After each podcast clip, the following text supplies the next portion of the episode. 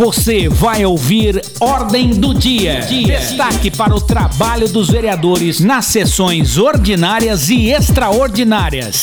A partir de agora, Ordem, Ordem do Dia. dia. Olá, eu sou Amanda Mendes e você ouve agora os destaques da sessão ordinária desta quinta-feira, 6 de fevereiro. Os vereadores aprovaram cinco projetos em primeira discussão durante a segunda sessão ordinária do ano.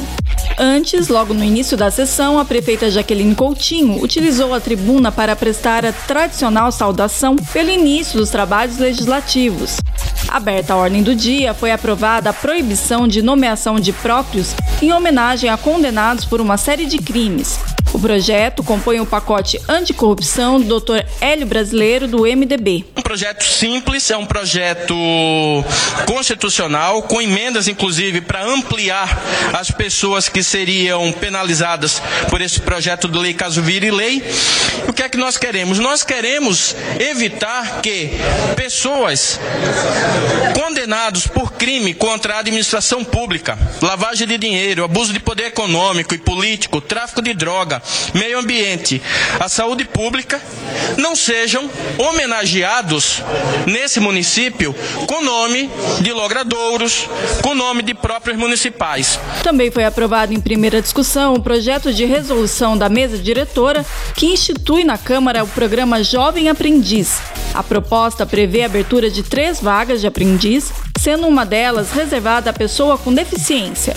O programa é destinado a jovens de ambos os sexos com idade de 14 a 18 anos. Outra matéria aprovada em primeira discussão é de autoria do vereador João Donizete, do PSDB, que adia a proibição do uso de embalagens de isopor no comércio como previsto na lei de sua autoria, promulgada em março de 2019. Nós fomos procurados por alguns representantes da, do, do, do comércio, prestação de serviço, pedindo um prazo maior para buscarem alternativas de substituição eh, das embalagens de poliestireno, que é isopor, por outras embalagens alternativas e que não sejam impactantes também ao meio ambiente.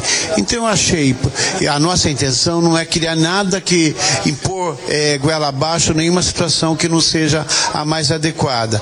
Vem ocorrendo um processo, felizmente, grande de conscientização com relação à questão do uso de embalagens plásticas é, pela sociedade de consumo, né? No Brasil todo e no mundo, né? O poliestireno, de uma maneira especial, é altamente impactante ao meio ambiente porque ele não tem uma capacidade de reciclagem. Os demais projetos aprovados em primeira discussão são de autoria da vereadora Fernanda Garcia, do PSOL. Um deles cria o Dia Municipal do Agente Comunitário de Saúde e do Agente de Combate a Endemias. A data deverá ser comemorada anualmente no dia 4 de outubro.